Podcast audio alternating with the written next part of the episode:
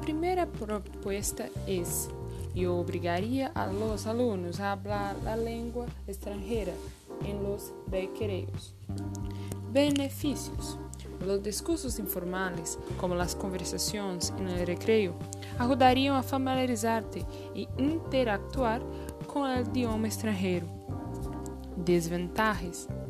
Obligar los estudantes a utilizar su tempo de descanso para novos aprendizados pode resultar frustrante, provocando uma repulsão contra o idioma por ver-se obrigados a estudá-lo, incluso em seu tempo livre.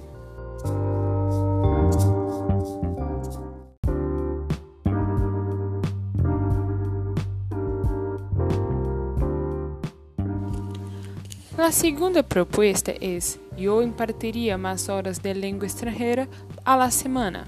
Benefícios: a mais horas de estudo de um tema aumentam a competência. Además, as horas adicionais de estudo de idiomas estrangeiros também fazem que o estudante se familiarize mais com o aprendizado, porque estão em maior contato. Desvantagens: Dedicar horas extras a idiomas estrangeiros podem afetar outras áreas de estudo igualmente importantes.